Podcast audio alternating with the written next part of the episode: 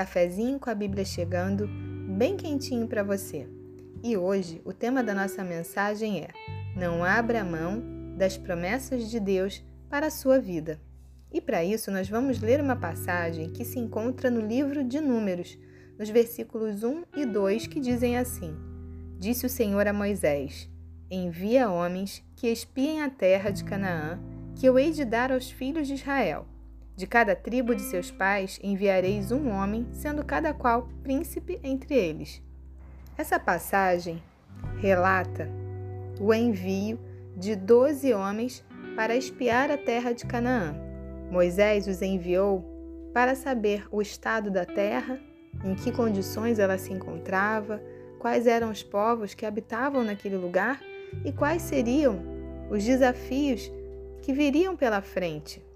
E nos versículos 27 e 28 trazem um relato deles, que dizem assim: Relataram a Moisés e disseram: Fomos à terra que nos enviaste e verdadeiramente mana leite e mel.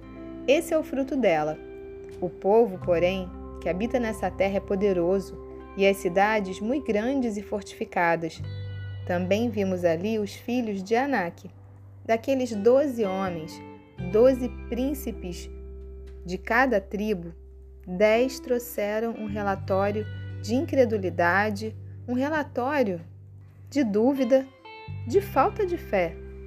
Mas nos versos 30 e 31, Caleb faz calar o povo e diz assim: Então Caleb fez calar o povo perante Moisés e disse: Eia, subamos e possuamos a terra, porque certamente prevaleceremos contra ela. Porém, os homens que com ele tinham subido disseram: Não poderemos subir contra aquele povo, porque é mais forte do que nós. Quando eu faço a leitura dessa passagem, eu vejo como o povo de Israel lembra a cada um de nós. É fácil ter fé quando tudo vai bem. É fácil ter fé quando você tem dinheiro no bolso, quando seu casamento está em ordem, quando a saúde está em dia, mas uma vez eu disse para uma pessoa amiga que estava passando uma situação muito difícil: a fé é para essas horas. A fé é para aquele momento onde tudo diz que não, onde parece que não existem chances, portas, possibilidades. Fé é a certeza de coisas que se esperam, ou seja, elas ainda não estão aqui, mas nós podemos vislumbrar com os olhos da fé. Fé é a convicção daquilo que não se vê, mas daquilo que se crê. Existia uma promessa sobre o povo de Israel. Deus já havia prometido, já havia dito que eles entrariam e possuiriam a terra. E se Deus te deu uma palavra, não importa o grau de dificuldade, ela vai se cumprir sobre a sua vida. A Bíblia diz que quantas são as promessas de Deus, tantas tem nele o sim e também o amém. E sabe o que acontece? Muitas vezes nós temos uma visão muito deturpada do Evangelho, porque associamos o Evangelho a sofrimento, a dias difíceis. Tá certo, os dias difíceis sempre vêm, os problemas parece que dão cria e chegam todos os dias, mas o grande mistério do Evangelho é você saber desfrutar a vida, ter uma vida plena e abundante, apesar dos problemas apesar das lutas e apesar dos dias difíceis. Aqueles homens só viram as dificuldades e até se esqueceram que era uma terra que manava leite e mel. Mas a Bíblia diz que havia um espírito diferente em Caleb. Qual é o espírito que habita no seu coração nesse dia? Será que você só procrastina, empurra as coisas com a barriga, varre o lixo para debaixo do tapete. Existe um estudo que diz que apenas 10% dos relacionamentos, dos casamentos, são verdadeiramente felizes. Apenas 10% dos casais têm uma comunicação saudável, um relacionamento saudável. E por que será isso? Porque dá trabalho. Dá trabalho investir no relacionamento, dá trabalho buscar o diálogo, a reconciliação, o perdão. E isso dá para transportar para tudo na vida. Você quer prosperar financeiramente, mas não quer fazer o dever de casa. Quer se relacionar bem com as pessoas, mas não cuida da sua saúde mental e emocional. Sempre vão existir gigantes, sempre vão existir obstáculos e dificuldades. Se você quiser ser um bom pai uma boa mãe, você vai ter que brincar com seu filho, com a sua filha. Você vai ter que olhar nos olhos, vai ter que dar atenção e não relegar ao celular essa missão.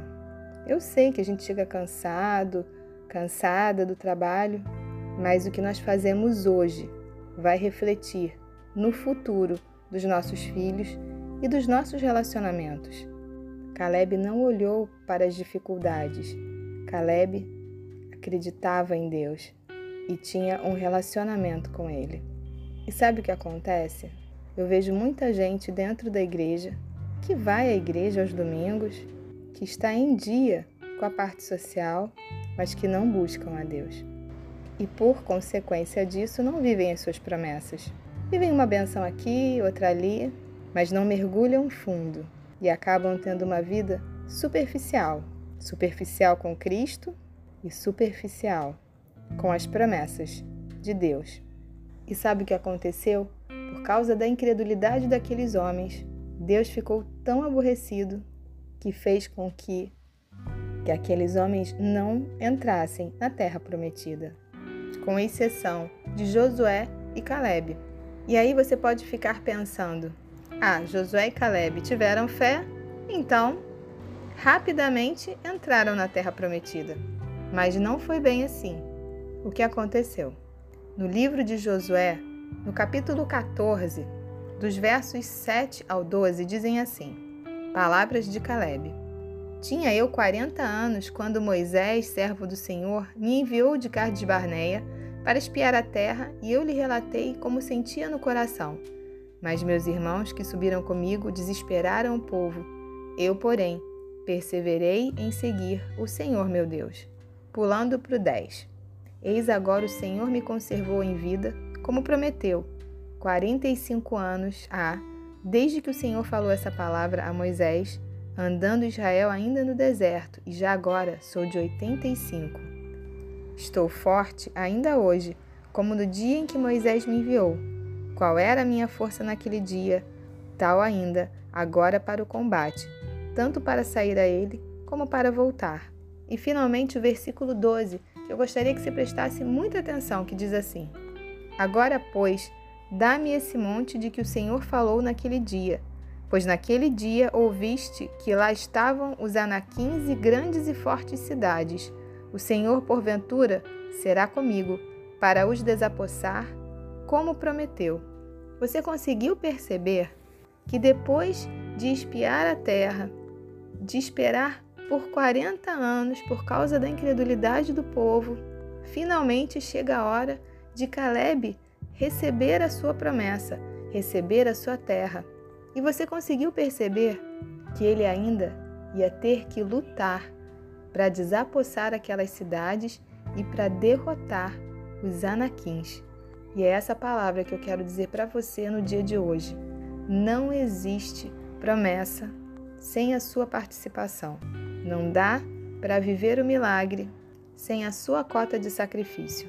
Depois de tudo que Caleb viveu, ele ainda ia ter que guerrear e muito. Não pense que para criar bem os seus filhos, você não vai precisar abrir mão de coisas, investir tempo com eles. Não pense que para o seu casamento dar certo, você não vai ter que ler, estudar, buscar conhecimento, buscar aconselhamento, porque sempre vão existir os anaquins. Não pense que se você quiser ser promovido, ser promovida, ou mesmo empreender, você não vai precisar buscar conhecimento. Mas a Bíblia também diz que Deus fortaleceu a Caleb de tal maneira que aos 85 anos ele estava forte, tal qual o dia que ele havia ido espiar a terra. As promessas de Deus para sua vida não vão caducar, não vão envelhecer, e mesmo que elas demorem por um tempo, talvez até pela desobediência de outros, O seu dia vai chegar e você vai possuir a terra que Deus te prometeu. Você vai viver o seu milagre, porque Deus não é homem para mentir, nem filho do homem para prometer e não cumprir. Mas é preciso que você creia, que você lute e que você faça a sua parte, porque a promessa já está aí. A terra mana leite e mel. Agora é só seguir e possuir a terra. Que Deus te abençoe. Um grande beijo para você.